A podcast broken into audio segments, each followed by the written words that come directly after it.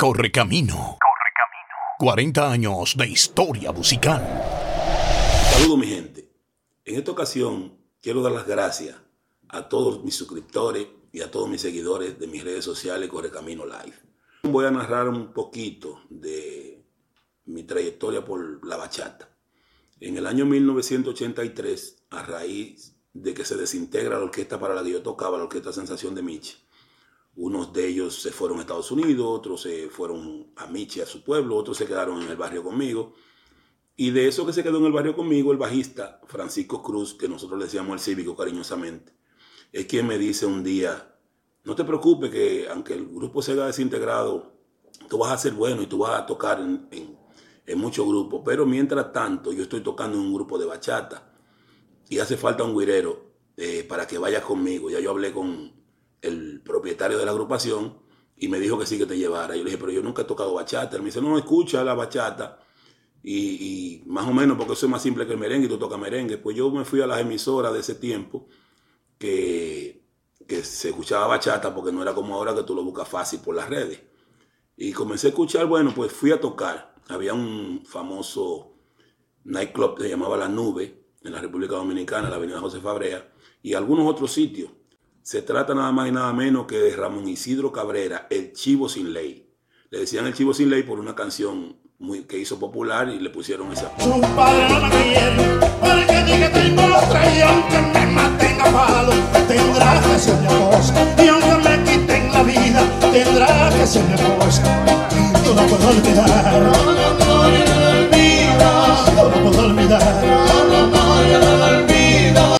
Ramón Isidro Cabrera, pues me aceptó en su grupo, toqué un tiempo y luego eh, salí de ahí y continué mi, vida merenguera. Pero más adelante, eh, tengo un amigo también que pertenece ahora al, Señor, a la iglesia, Julio Volques, tocaba con el grupo de Blas Durán, grupo de bachata de Blas Durán, dicho sea de paso, único grupo que usaba trombón de ese género. Eh, mi tío Monegro que tocaba el trombón y varios músicos amigos estaban ahí. Pues Julio me manda a aguantarle con Blas Durán cuando estaba en su mejor momento, con Jesús Martínez a la cabeza. ¿Cuál sería ese pintor que tan linda te pintó? Tiene mucho tiene mucho tiene mucho tiene bonito Víctor Víctor, recuerdo también que en la producción Alma de Barrio, arreglos de Manuel Tejada, grabé un, un popurrí de bachata muy, muy, sabroso en ese tiempo. No seguí en la bachata, continué mi merengue, eh, toda la trayectoria que vengo narrando. Y luego, cuando vengo a Estados Unidos a residir, eh, llego a Filadelfia, me encuentro con un amigo tocando en un club donde él tenía un grupo de bachata pequeño y yo incursioné, pero en el bongo y en la tambora, ya no en la guira. Y ahí me perfecciono tocando bongo y tambora en bachata y también en los coros. Luego Después de ahí duré como alrededor de un año tocando en ese grupo. Cuando llego a Nueva York, a residir a Nueva York, porque yo residí en Pensilvania, Filadelfia específicamente, entonces me encuentro con algunos grupos de bachata que solicitan mi trabajo. Mira, vino un muchacho de, de Pensilvania que tocaba guira en Santo Domingo, le dicen el Correcamino, y comenzaron a buscarme, pero como tamborero y bongocero. Pues ahí llego y toco con el primo de la bachata, con José Amado y su grupo de bachata, Gelson Corniel, Stalin Afortunado, un grupo mixto que el frente era de mujeres y los músicos eran hombres, se llamaba Sirens, y también con Andy Andy. Con Andy Andy tuve la oportunidad de tocar guira y también tuve la oportunidad de tocar tambora y bongo en varias ocasiones.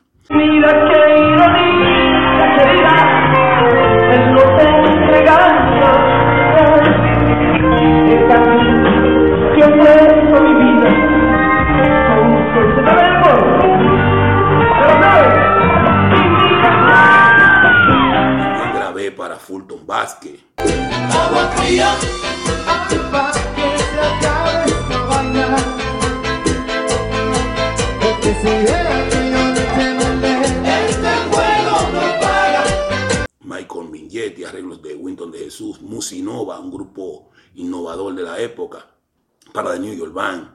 Mickey el Gallo grabó una producción de bachata. Mickey ahora está música típica y eso, pero anteriormente su primera producción fue de bachata. Yo grabé los bongo y la guira. En casi todas las grabaciones hacía bongo y guira.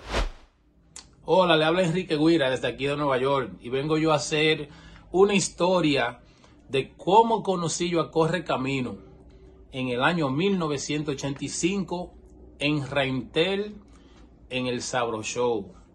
Ese día eh, tocó Nando Galán.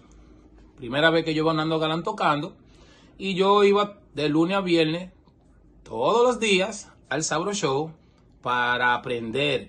El Sabro Show fue como quien dice mi conservatorio, donde yo aprendí todos los trucos de todos los guireros que pasaron por ahí.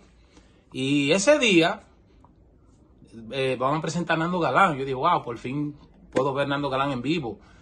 Pero me doy cuenta, un muchachito joven que sube a tarima. Y yo le digo al primo mío, dije, wow, mira muchachito que va a tocar. ¿Sabes? Uno siendo jovencito, yo lo que tenía apenas 11 años de edad. Y, yo estaba entusiasmado. Yo dije, wow, pero mira, es un chamaquito que va a tocar. Y él sacó su guira. Y yo chequeando, y yo, wow, pero mira, y yo, uno por dentro, tú sabes, diciendo, wow, que ojalá un día me toque a mí tener esa oportunidad de tocar una orquesta también, algo así, ¿me entiendes? Uno soñando ahí sentado. Y arranca el grupo a tocar. Pero yo estoy chequeando, ¿sabes? Como yo tengo como un don de, de aprenderme los temas tal como se tocaron. Pero yo estoy escuchando a este muchacho tocando y está haciendo cosas que yo nunca en mi vida he escuchado. Haciendo mucha tripleta, haciendo cosas uh, y una rapidez que yo nunca he visto. So, yo le digo al primo mío, yo dije, wow, este tigre si toca acelerado. Tú estás viendo cómo él está tocando. Yo nunca he visto eso. Y eh, yo, yo le puse ese apodo a Correcamino. Yo lo, bauticé como el, acelerado. Y cuando volvió otra vez a tocar en los estudios, yo estoy también sentado en, el público.